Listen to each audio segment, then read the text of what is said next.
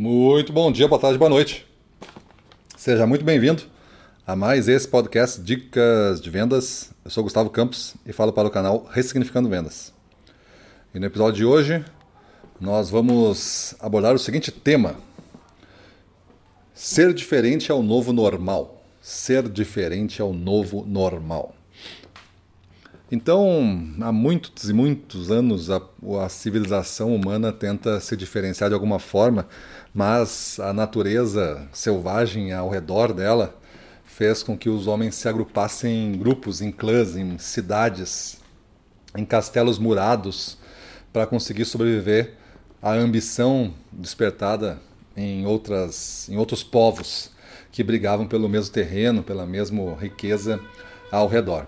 Então, isso fez com que o homem se agrupasse e, ao se agrupar, começou a conviver, e ao conviver, começou a ser um pouco mais semelhante e a respeitar os seus limites. Mesmo assim, nós temos algumas características que, cada vez que uma geração nova aparece, gosta de marcar com alguma característica muito é, sua, mas ainda não individual.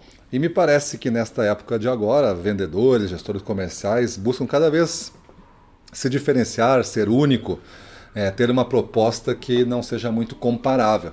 E talvez esse seja o único caminho possível para que a gente consiga manter margens e negócios crescentes ao longo do tempo. Porque quanto mais igual a gente for, mais comparável a gente for, mais a negociação vai se reduzir a quem oferecer o mais barato. Como que eu vou pagar mais caro por algo que é extremamente igual a outros produtos que são muito mais baratos? Então o preço vira a única coisa que o diferencia.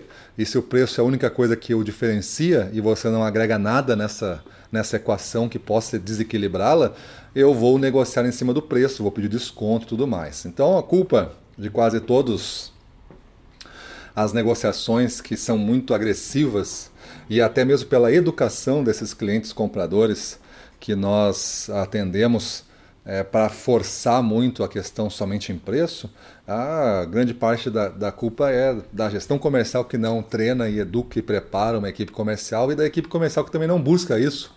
É, por sua vez, é, por sua conta, por sua responsabilidade, ou exige da gestão que seja fornecido esse tipo de, de capacitação, capacitação de, de prosperidade, né? porque eu saio dessa coisa é, comparável do preço e consigo sustentar uma imagem e na imagem vem uma proposta e nessa proposta vem um preço já diferenciado que eu começo a ser essencial por, pelo que eu sou, não pelo que eu custo.